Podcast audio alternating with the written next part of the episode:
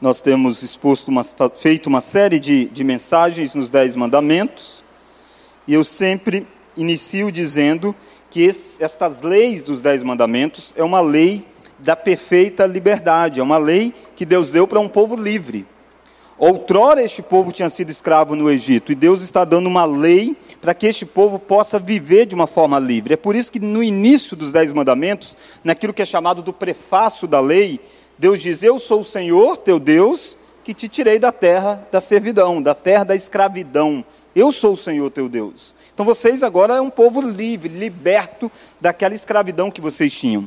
E aí então Deus passa a dar dez mandamentos para que este povo possa viver de fato livre. Porque viveram muito tempo no Egito, estavam aculturados do Egito, a cultura deles era a cultura do Egito. E Deus, através dos dez mandamentos, estava agora tirando o Egito de dentro do povo. É isso que Deus faz. Deus primeiro nos tira da escravidão do pecado. E dia a dia Deus vai tirando de dentro de nós o pecado que habita em nós. Deus vai nos reeducando numa vida de santidade. E os Dez Mandamentos faz isso. Nos quatro primeiros, nós vimos o relacionamento para com Deus, e nos seis últimos, o relacionamento para com o próximo. E nessa noite, então, nós chegamos no nono mandamento, que está aí no verso 16. Então, Êxodo capítulo 20, verso 16, diz assim: Não dirás falso testemunho contra o teu próximo. Vamos repetir? Não dirás falso testemunho contra o teu próximo. Oremos. Deus abençoe a nossa vida na exposição da tua palavra, ilumine a nossa mente. Fale conosco, Deus. Nos dê um testemunho verdadeiro do Senhor através da exposição da tua palavra. Oramos no nome daquele que é a verdade, Jesus Cristo. Amém.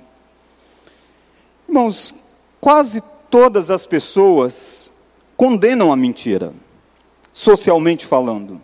Dificilmente você vai ter alguém que vai defender publicamente que mentira é uma coisa boa. Mas praticamente quase todos mentem. Contamos mentiras, mas nós não gostamos muito de sermos chamados de mentirosos. Quando alguém nos chama de mentirosos, muitas vezes nós ficamos revoltados. Mas aquele que conta mentira é o quê? um mentiroso. Mas nós gostamos de usar um certo eufemismo para amenizar a nossa condição. Irmãos, recentemente, nós acompanhamos inúmeras polêmicas envolvendo o que é verdade, inclusive na escolha de uma pessoa que seria o ministro da educação do nosso país, e aí de repente se descobriu que havia um tanto quanto que fraudes no currículo daquela pessoa. Então ele não pôde assim assumir o seu cargo. Recentemente, até mesmo aquele que foi indicado e assumiu o Supremo Tribunal Federal esteve envolvido numa polêmica se era ou não mentira aquilo que ele havia dito como pós-graduação em um dos seus currículos. O fato, irmãos, é que a mentira ronda as nossas vidas. Ronda a televisão, ronda as campanhas políticas, ronda as redes sociais, ronda a nossa casa, ronda o nosso trabalho, ronda a nossa igreja, está diante de nós constantemente. Mas a mentira tem um efeito devastador. Eu não sei quantos aqui já leram ou já ouviram matérias de pessoas, por exemplo, que foram condenadas e foram tiveram a vida destruída. Um caso há um tempo atrás de uma pessoa, por exemplo, que tinha sido acusado de ter molestado crianças. E essa pessoa foi condenada, e essa pessoa foi presa por causa de uma testemunha, de uma pessoa que disse que tinha visto tais e tais coisas acontecerem. Anos se passaram, e naturalmente que na prisão há aquela regra que muitas vezes acontece, onde o preso, numa situação dessa de ter sido acusado de estupro, muitas vezes é abusado também por aqueles que estão na prisão. E muitos anos depois, descobriram que era mentira o testemunho daquela pessoa. E aquela pessoa, então, que tinha ficado presa, foi libertada. Todavia, agora ela carregava, dentro de, carregava consigo o vírus da AIDS. E aquela pessoa teve a sua reputação destruída. Mas reputação é destruída constantemente. É destruída hoje através das redes sociais. É destruída através de uma matéria num jornal. E depois, quando é inocentado, sai lá uma pequena nota que ninguém ouve. Mas a fama avança e destrói. Deus se preocupa muito com isso. Tanto que ele se preocupa que ele nos deu um mandamento que nos diz da necessidade de nós cuidarmos do testemunho. E testemunho aqui não é necessariamente o nosso comportamento, mas aquilo que nós dizemos de alguém. E o texto diz: Não dirás falso testemunho contra o teu próximo. Percebe que os mandamentos, eles estão interrelacionados. Se você tem visto esta série de mensagens, você deve ter percebido que quebrar um mandamento te leva quase que obrigatoriamente quebrar o outro. Por exemplo, aquele que adultera, não tem como adulterar sem mentir. Ele quebra esse mandamento aqui. Aquele que rouba, o que é roubar se não tirar o direito de uma outra pessoa? O que é fazer um falso testemunho se não roubar a reputação de uma outra pessoa? O que é, por exemplo, não matarás? E nós vimos que é um certo tipo de matar, que é o matar silencioso dentro do coração.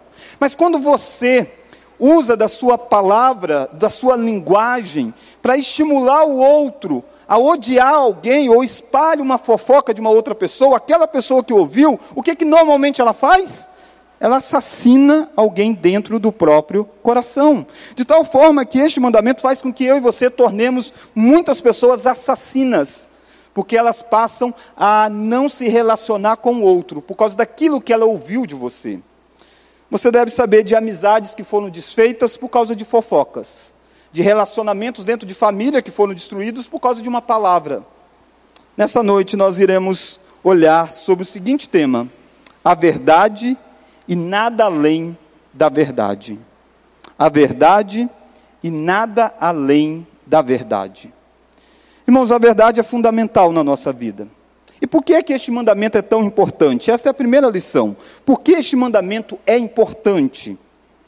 O que significa isso dizer falso testemunho contra alguém? Falso testemunho é uma forma de você distorcer os fatos de modo a prejudicar o próximo. Então há um fato e você distorce aquele fato de tal forma que você, sua intenção é prejudicar alguém. Isso é falso testemunho. Este mandamento é um mandamento importante, porque este mandamento foi dado em um contexto de questões judiciais. Inicialmente, o que você precisa entender que Deus está legislando aqui para um povo que vai viver em uma terra em Canaã, onde o sistema jurídico deles é todo ele baseado em testemunho. Naquela época não existia uma câmera que pudesse filmar um determinado roubo. Naquela época não existia um exame de DNA. Naquela época não tinha algo que era capaz de captar a digital de alguém em um determinado crime. Percebe que todo um ato de investigação, de acusação e de condenação era baseado principalmente na prova testemunhal. Este era o grande elemento que eles tinham. Então, como você sabia se alguém era ou não culpado? Quando testemunha se levantava e dizia: Fulano fez isso. Isso colocava aquela pessoa numa condição de réu. E muitos destes julgamentos terminavam em morte. Porque naquela época existia pena de morte para diversos crimes, e não era errado. Estava aqui no próprio texto de Êxodo. Irmãos, Deus se preocupou com isso. Por isso que Deus está dizendo assim: cuidado, porque quando vocês forem levados para prestar um depoimento sobre uma determinada situação, quando alguém perguntar a você sobre determinado fato, o seu testemunho o que você falar sobre aquilo pode levar alguém à morte ou à vida. Nós encontramos na Escritura alguns julgamentos falsos. Alguns julgamentos que foram tomados por falsas testemunhas e a injustiça prevaleceu. Por exemplo, teve um homem chamado Nabote que foi morto porque duas falsas testemunhas aceitaram, de certa forma, um suborno, aceitaram, de certa forma, um benefício para poder testemunhar de forma contrária. Em Atos capítulo 6, verso 13 a 14, você encontra a morte de Estevão, o primeiro mártir da fé cristã. O primeiro a morrer por causa da sua crença. E sabe como que isso se deu? Isso se deu por causa de teve testemunhas falsas. Teve gente que aceitou fazer determinadas acusações na situação. Deus sempre se preocupou com isso, ao ponto de, no sistema legal de Israel, Deus ordenar que, para que houvesse uma condenação, não bastasse uma pessoa dizer, mas precisava de duas ou três testemunhas afirmar o mesmo fato.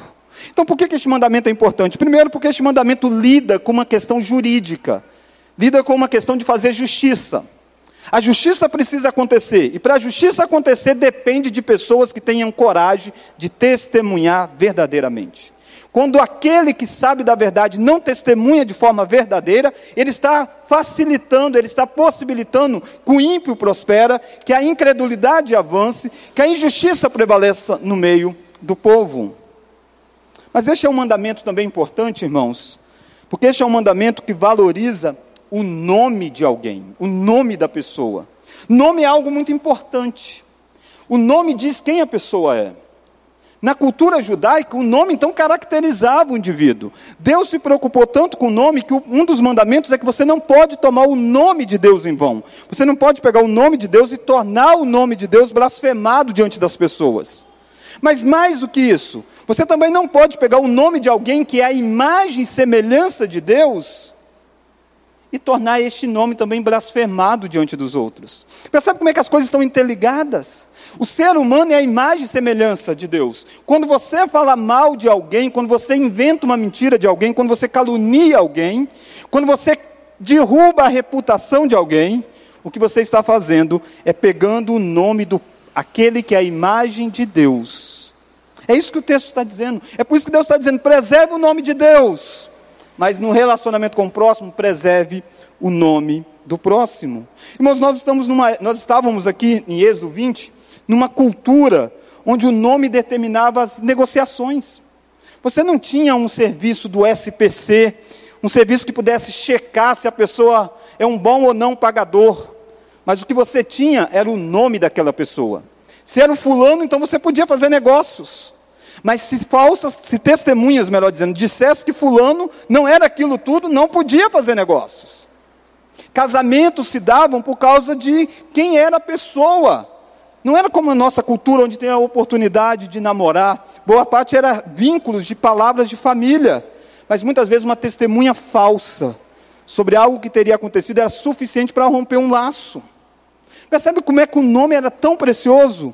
Não é à toa que Provérbios capítulo 22, Salomão vai dizer assim: Mais vale o bom nome do que as muitas riquezas. O ser estimado é melhor do que a prata e o ouro.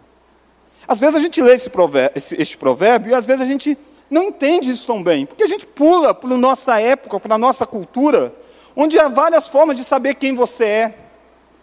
Mas na cultura judaica era o nome. Por isso que está dizendo, o nome é algo precioso, mais vale do que a riqueza.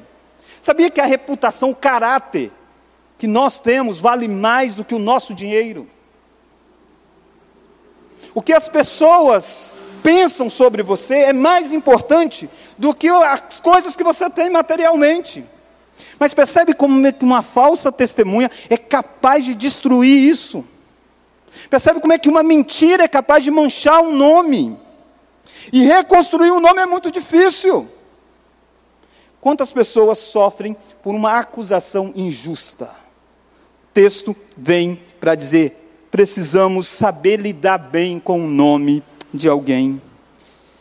Este é um mandamento que reconhece o valor da palavra. Por isso que é um mandamento importante, por isso que está na lista dos dez. Primeiro, por uma questão jurídica. Segundo, por uma questão de valorizar a pessoa, o nome da pessoa. Terceiro, porque valoriza e reconhece o valor da palavra. Uma das características interessantes que nós encontramos é que o ser humano é um ser capaz de articular pensamentos, expressar pensamentos, isso de forma verbal. Você não encontra isso nos animais. Por mais que eles emitem sons eles não são capazes de articular um pensamento e transmitir este pensamento. Mas por que, que o ser humano é capaz disso? Porque o nosso Deus é um Deus que fala. Esse é o grande contraste do Antigo Testamento. No Antigo Testamento você tinha vários deuses, e vários deuses tinham imagens. E você podia saber sobre um determinado Deus vendo uma imagem dele. Mas dos todos os deuses falsos do Antigo Testamento, nenhum deles falava. Podiam ser vistos, mas não falavam. O Deus de Israel não podia ser visto, mas o Deus de Israel falava. Aliás, quando foi dar essa, esses dez mandamentos, a voz de Deus ressoou no alto de um monte. E percebe como é que é tão precioso isso que Deus deu a você, a capacidade de articular palavras e transmitir pensamentos. De tal forma que você tem uma responsabilidade na forma como você fará isto. É por isso que Tiago diz para nós que da mesma língua provém coisas boas e provém coisas terríveis. Da mesma língua nós louvamos a Deus, bendizemos a Deus e amaldiçoamos aquele que é a imagem e semelhança de Deus. Este mandamento vem para colocar uma cerca, dizendo: ei, o que você tem, as suas palavras não pertencem a você mesmo, foi uma dádiva de Deus. É porque Deus fala e Deus fez você um ser falante, mas você não pode usar isso de qualquer jeito. Palavras ferem, palavras machucam, palavras destroem. Não use a sua palavra, a sua capacidade de articular para dizer coisas terríveis sobre alguém. Michael Horton, um estudioso, ele diz que as palavras são símbolo da condição espiritual de uma pessoa, um barômetro das tempestades que todos nós encontramos e a medida de nossas respostas a elas. Irmãos, este é um mandamento importante, porque este é um mandamento que revela o valor da própria verdade. Por que, que o mandamento é importante? Primeiro, por uma questão jurídica. Você viu que os julgamentos se davam e condenação se davam através de testemunho de palavras. Segundo, por causa do valor com o nome que a pessoa tinha. Você precisa cuidar do nome de alguém. Terceiro, você viu que este mandamento é importante porque ele reconhece o valor da palavra, da capacidade de articular. Aliás, Jesus disse que no dia do julgamento, nós seremos julgados por todas as palavras frívolas que proferimos. Mas sabe, você não é dono das suas palavras, você tem que dar conta delas. Aquela frase, cala a boca, já morreu, quem manda na minha boca sou eu, não é fato. Quem manda na nossa boca é Deus, e nós teremos que prestar contas de tudo aquilo que nós falarmos. Quinta, é que este é um mandamento, desculpa, quarto, este é um mandamento que reconhece o valor da própria verdade.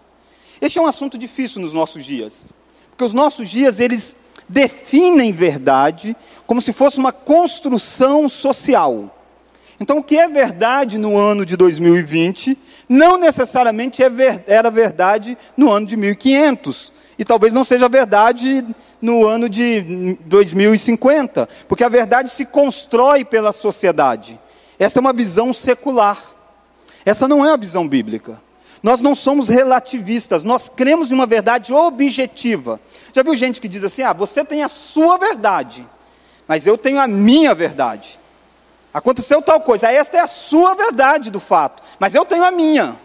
Queridos, isso é relativismo. Não existe a sua verdade e a verdade do outro. Existe a verdade do fato. Deus se preocupa com a verdade. Sabe por quê? Porque Deus é chamado daquele que é a própria verdade. Jesus diz: santifica-os na palavra, a tua palavra é a verdade.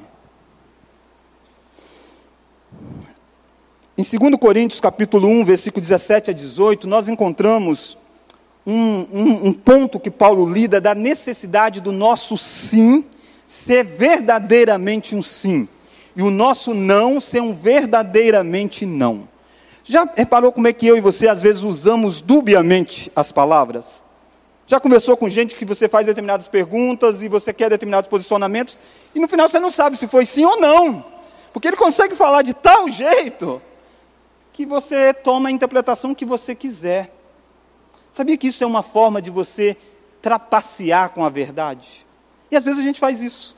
Porque a gente não quer enfrentar, às vezes, a consequência da verdade. Então a gente prefere usar palavras vagas, que vai dar dúbias interpretações. Deus está chamando o povo de Deus a entender que a verdade é um valor primordial na nossa vida. A verdade está baseada no próprio caráter de Deus. Deus é a verdade. Talvez você pergunte, mas o que é a verdade, pastor? Existe a verdade da filosofia, existe a verdade da sociologia, existem tantas verdades. A verdade é a verdade que Deus disse que é. A verdade é algo revelacional, algo soprado por Deus, porque Deus criou o mundo. Ao criar o mundo com o poder da Sua palavra, Ele diz: Isso é muito bom. Ele está estabelecendo que aquilo é bom. Aquilo que não parece com aquilo não é bom. Sabia que eu e você podemos chegar à verdade, porque Deus deu a verdade. Fora de Deus não existe verdade. Existem momentos de verdade, mas está cheio de erro, de engano. Mas olhando com a ótica de Deus, você pode dizer o que, o que é verdade e o que não é. A primeira lição, então, que nós encontramos é por que este mandamento é importante. Nós vimos, então, uma base teológica para existir esse mandamento. Isso aqui não é apenas um mandamento que diz, olha, você não pode contar mentirinha para o papai e para a mamãe. Porque às vezes a gente cria os dez mandamentos assim, né? Como se eles fossem leis para criancinhas apenas. Esses dez mandamentos, quando foram dados, eram marmanjos que estavam ouvindo. Era uma sociedade que iria ser formada. E sabia que se não houver verdade em uma sociedade, não tem confiança. Se não houver o senso de verdade, como que você vai confiar em julgamentos? Aliás, este é o momento terrível que o mundo vive. O momento em que a verdade tão relativa fez com que as pessoas hoje duvidem de tudo e de todos. A gente está vendo a maior nação do, Brasil, do, do mundo, a nação mais importante, discutindo se aquela eleição é válida ou não é. E você vai ter gente de todos os lados. Por quê? Porque, em última instância, talvez quem falar mais alto determina se algo é verdade. Uma sociedade sem conceito de verdade vira um, uma loucura. Sabia que se você for num médico e você não confiar que aquele médico está dizendo a verdade para você, não tem tratamento, não tem relacionamento.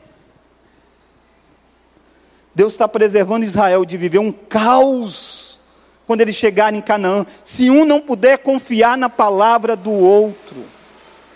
Mas deixa eu perguntar: você confia na palavra do seu cônjuge, na palavra da sua esposa, na palavra do seu filho, na palavra do seu pai, na palavra da sua mãe, na palavra do seu pastor, na palavra dos seus presbíteros, na palavra dos membros da sua igreja?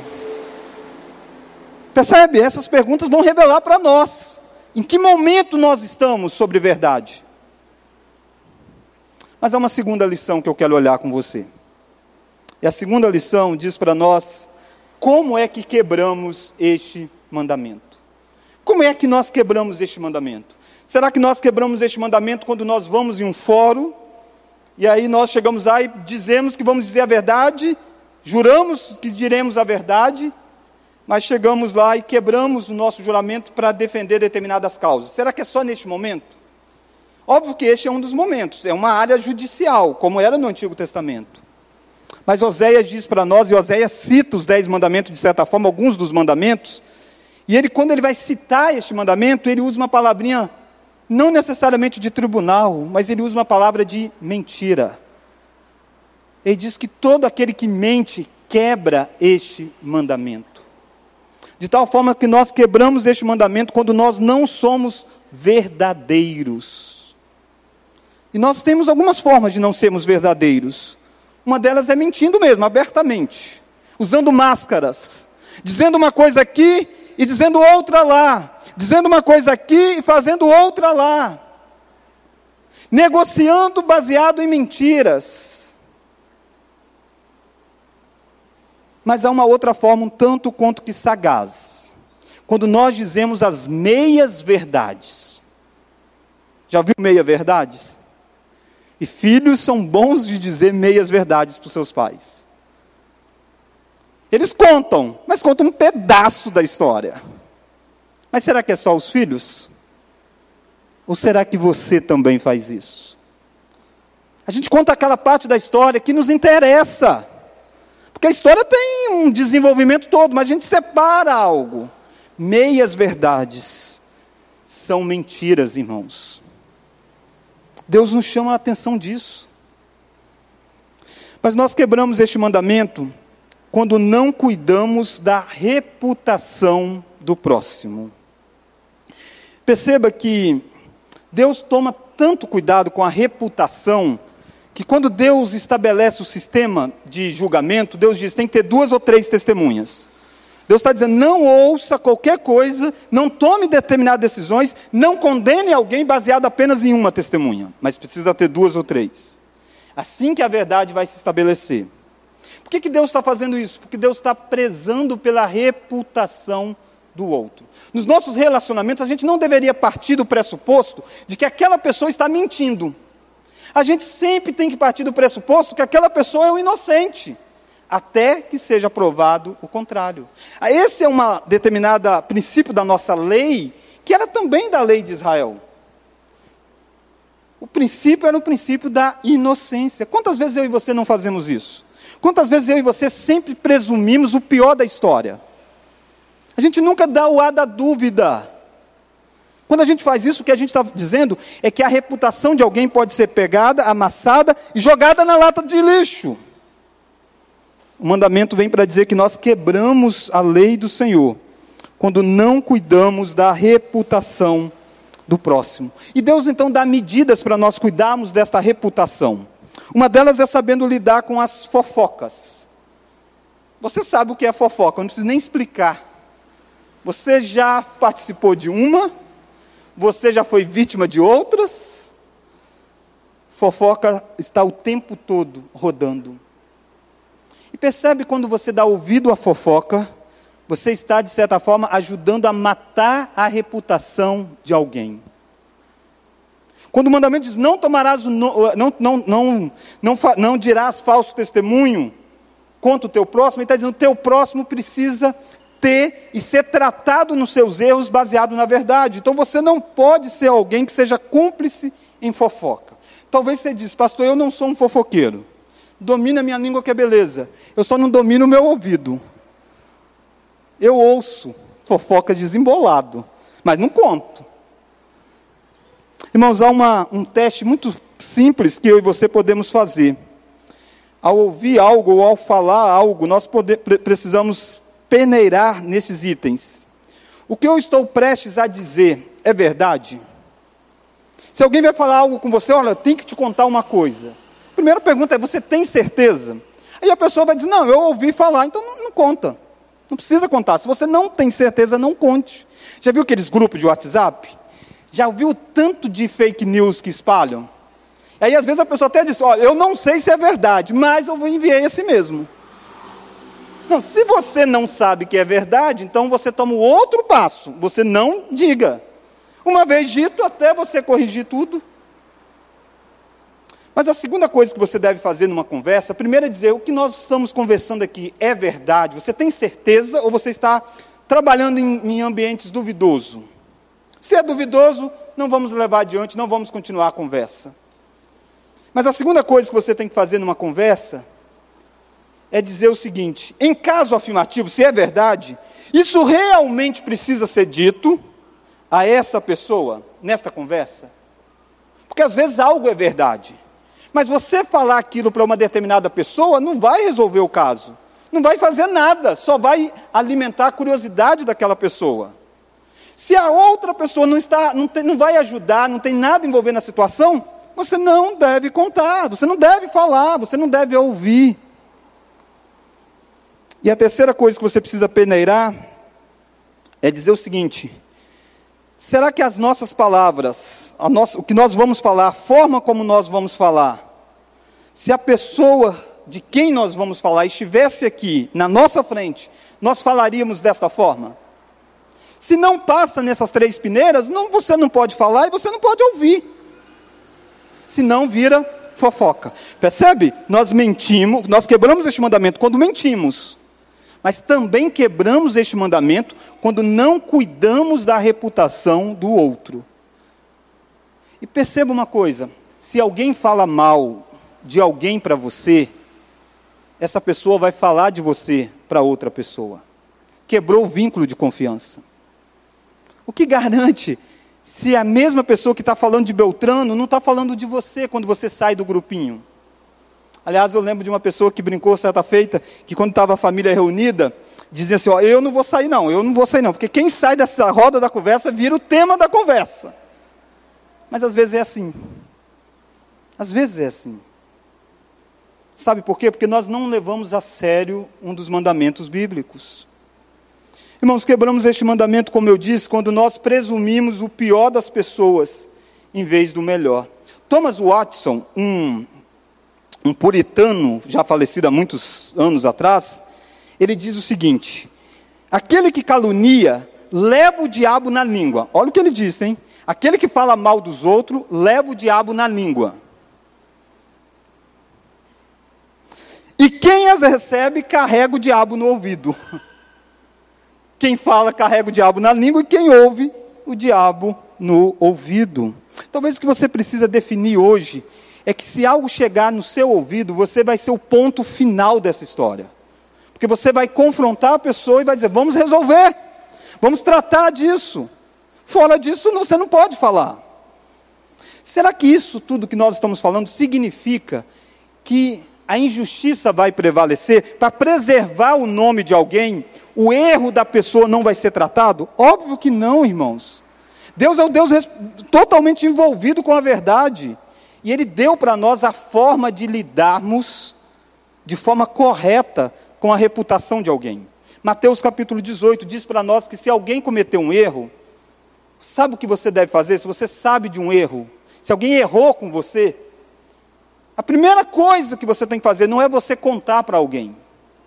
A primeira coisa que você tem que fazer, à luz de Mateus 18, é ir conversar com a pessoa chegar lá, sentar com a pessoa e dizer: Fulano, eu sei disso, disso e disso. Você fez isso e isso comigo. Nós precisamos resolver isso. Como que a gente trata isso? Essa é a forma bíblica de lidar. Aí a pessoa talvez vai se recusar. E aí então você tem o segundo passo. Mateus diz: chama uma testemunha, uma ou duas testemunhas porque precisa ter testemunha do fato. E aí então você vai em dois ou três pessoas maduras para tratar da questão. Percebe, até agora está tudo aqui, ó, no núcleo fechado, fechado. Resolveu a questão, está resolvida. Não resolveu a questão, aí você diz a igreja. Aí você vai chamar a liderança da igreja e a liderança da igreja vai tomar as atitudes. Quantos de nós fazemos isso? Quantos de nós seguimos este passo? Nós não seguimos. Nós quebramos o caminho que Deus deu para tratar disso. Errou com você, procure a pessoa e não o outro. Quantas pessoas sabem de, de lamento, dizem, ah, fulano fez isso, falou isso comigo e tal e tal. Todo mundo está sabendo, menos o fulano que falou. E já viu a fofoca crente? Tem a fofoca crente, que é o seguinte: eu vou contar para você, meu irmão, para a gente orar, tá?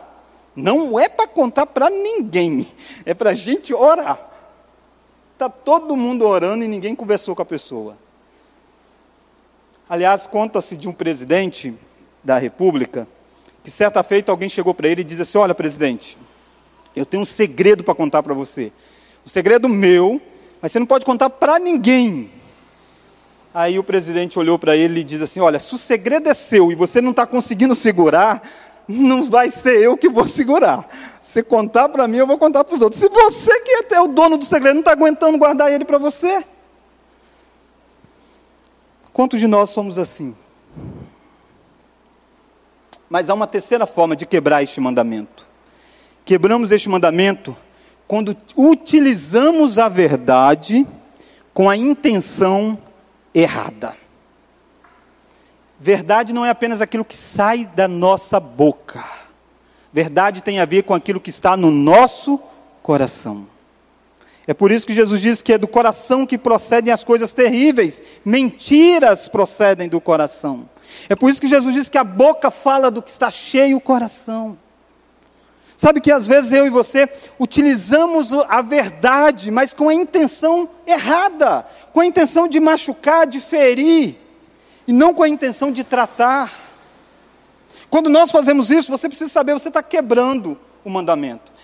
Ser verdadeiro não te dá autorização para você se, intro, se intrometer na vida dos outros, não, se dá, não te dá autorização para você ser alguém rude, chegar para os outros e olha, você está gordo, você está magro. Não, não eu estou dizendo a verdade.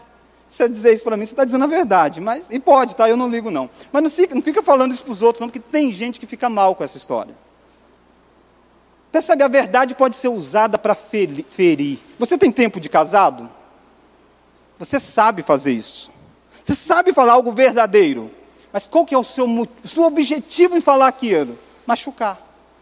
Esse tipo de verdade, Deus está longe dela. Sabe o que, que Paulo disse?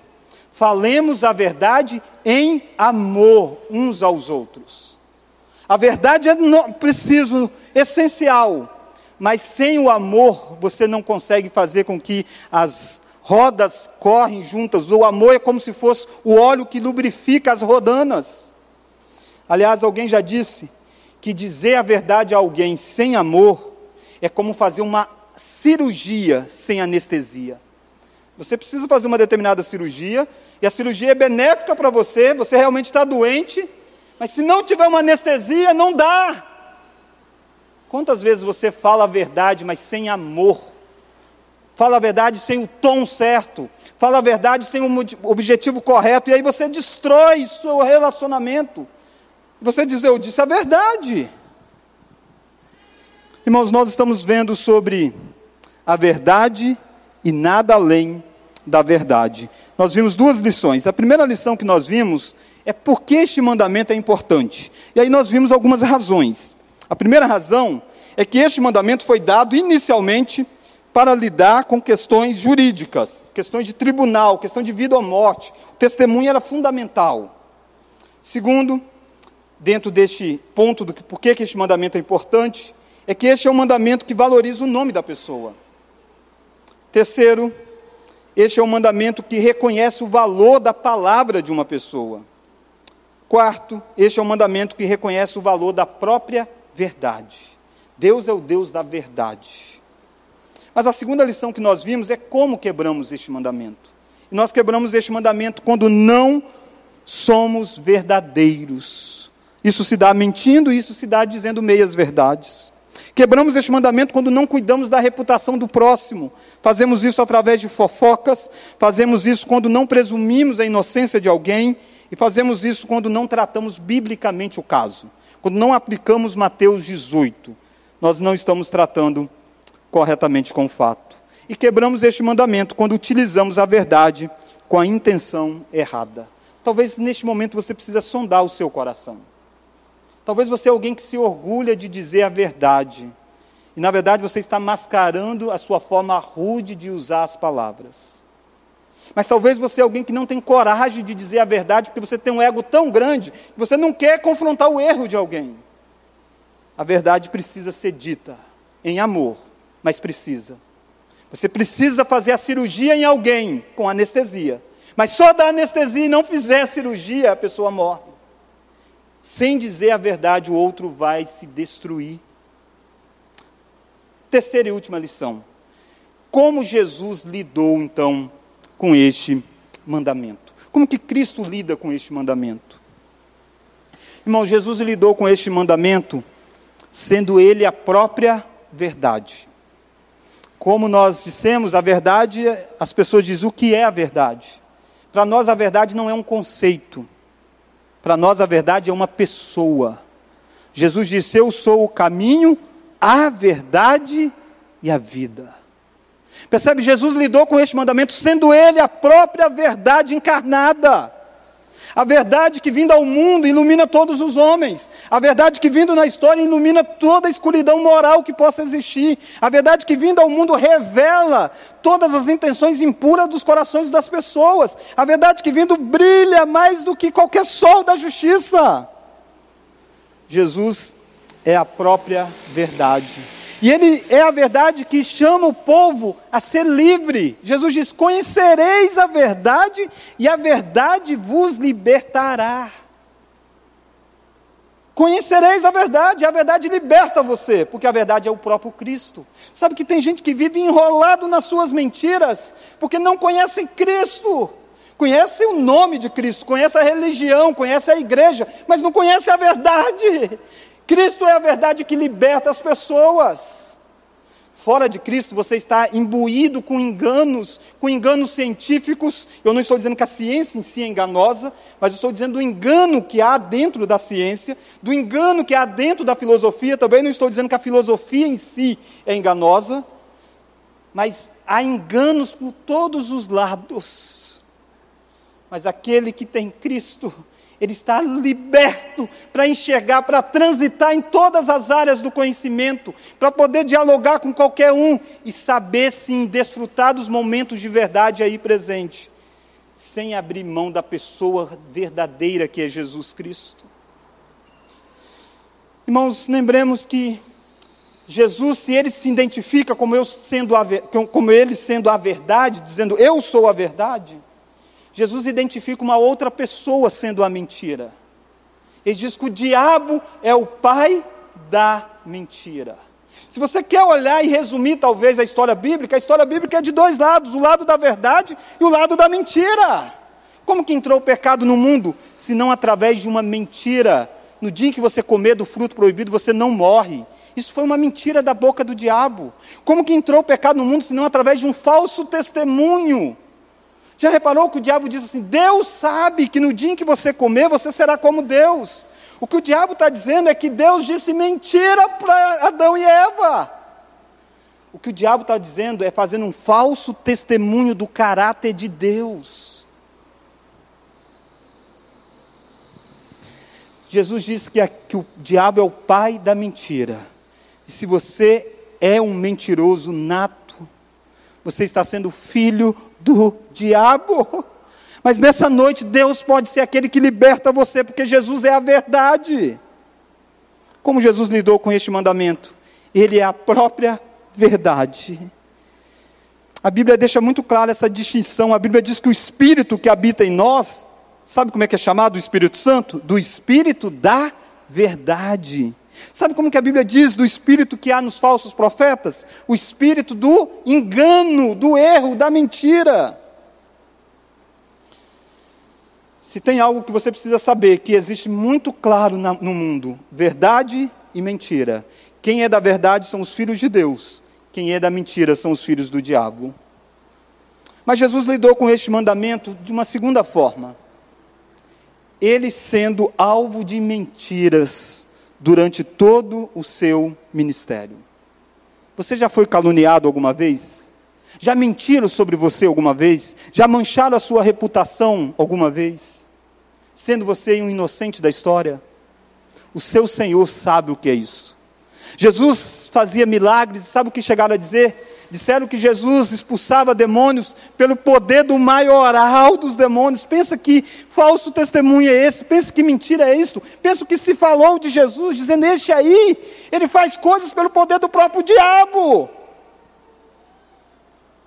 Irmãos, Jesus lidou com a mentira o tempo todo em seu ministério, sendo alvo delas.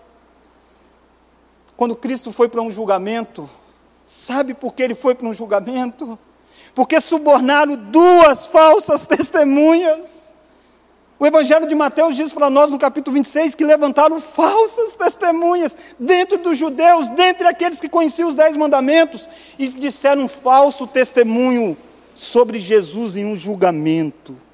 E por isso, humanamente, Jesus foi condenado, sendo ele a própria verdade. E ele então foi diante de um alguém que iria presidir o seu julgamento. E sabe quem é o homem que está presidindo o julgamento da grande verdade do mundo? Um homem que não acredita em verdades absolutas. Um Pilatos, um relativista, alguém que olhou para Jesus, nos olhos de Jesus, e perguntou para Jesus: o que é a verdade? Mas uma pergunta de forma debocha, porque Jesus tinha falado sobre verdade, ele relativizou, baseado nas filosofias gregas. Ele olhou e disse: o que é a verdade? Pilatos estava diante da grande verdade e, o, e Cristo está num julgamento totalmente falso, mentiroso.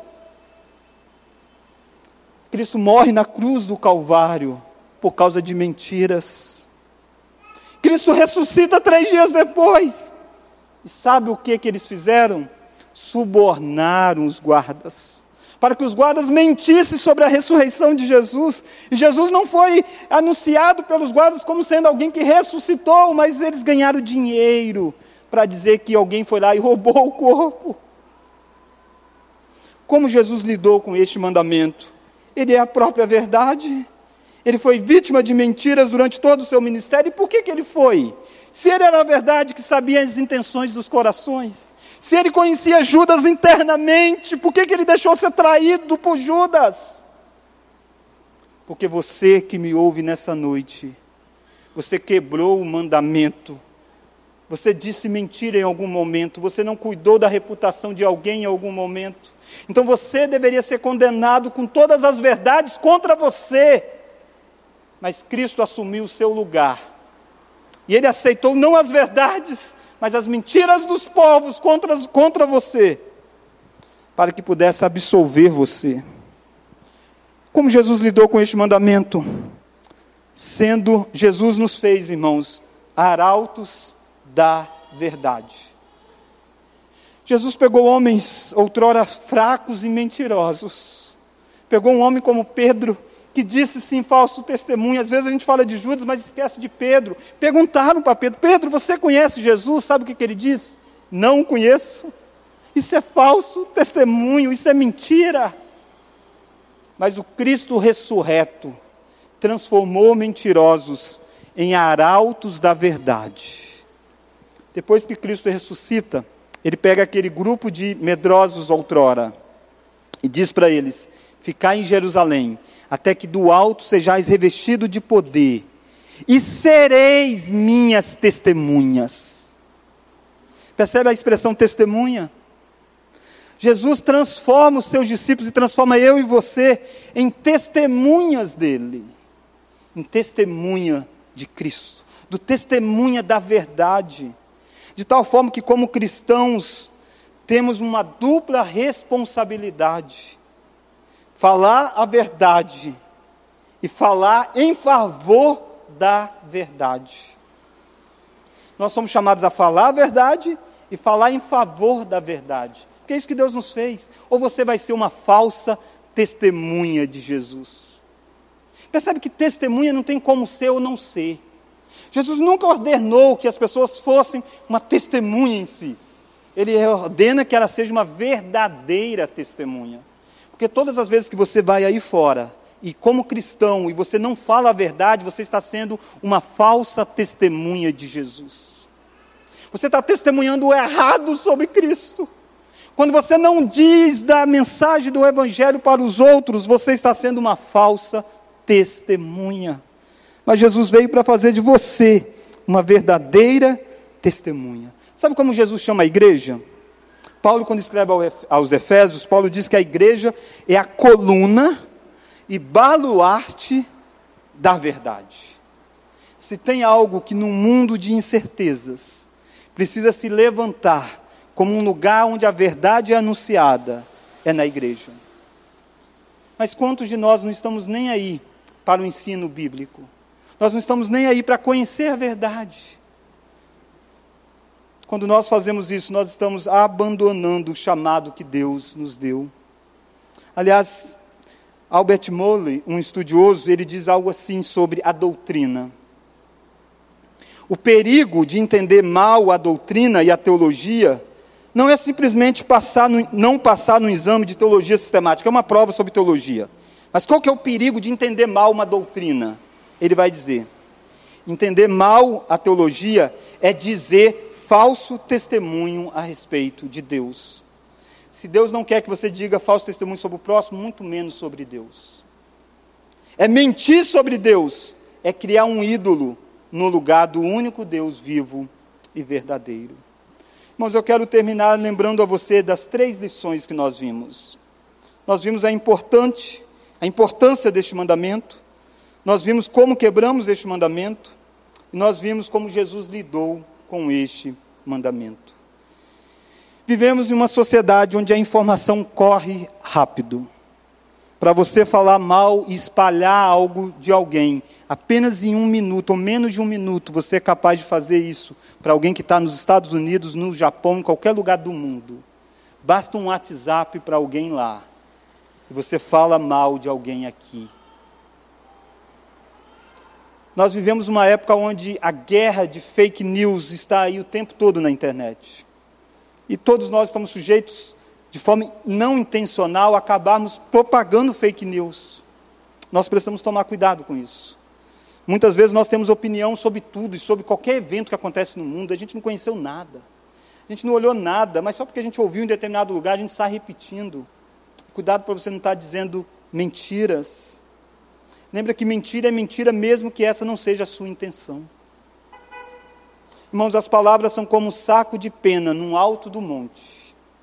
Quando você pega um saco de pena no alto do monte e solta, jamais é possível recolher todas aquelas penas. O que você falou até hoje, jamais é possível você corrigir tudo aquilo. Algumas coisas é possível, mas outras não.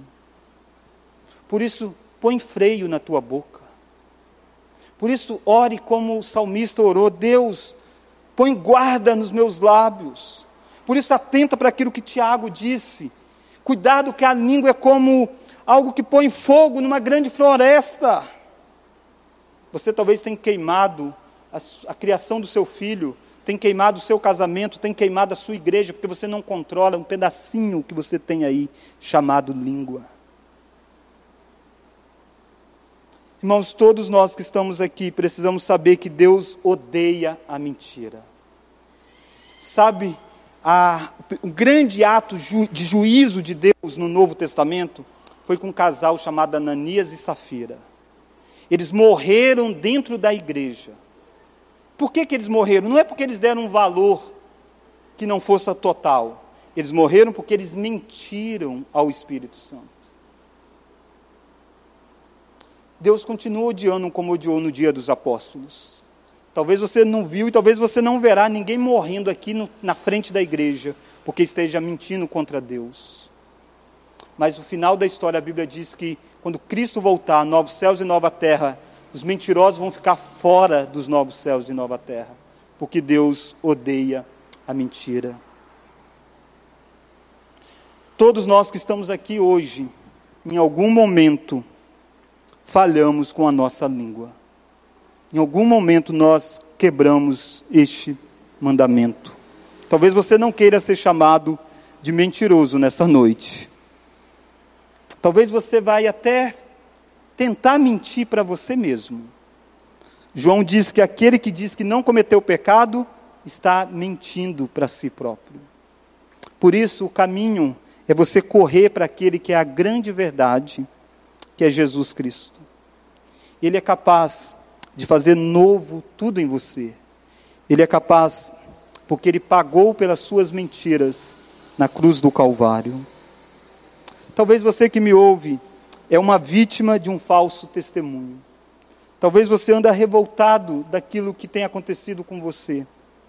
Lembre, se o seu Senhor passou por isso, se o seu Salvador foi vítima de línguas ferozes, não espere outra coisa deste mundo. Descanse em Cristo, porque Jesus disse que no dia em que ele voltar, todas as pessoas darão contas de todas as parábolas, palavras frívolas que proferiram. Que eu e você possamos descansar naquele que é o juízo maior sobre tudo e sobre todos, aquele que conhece a grande verdade da história, que é Jesus Cristo, nosso Senhor.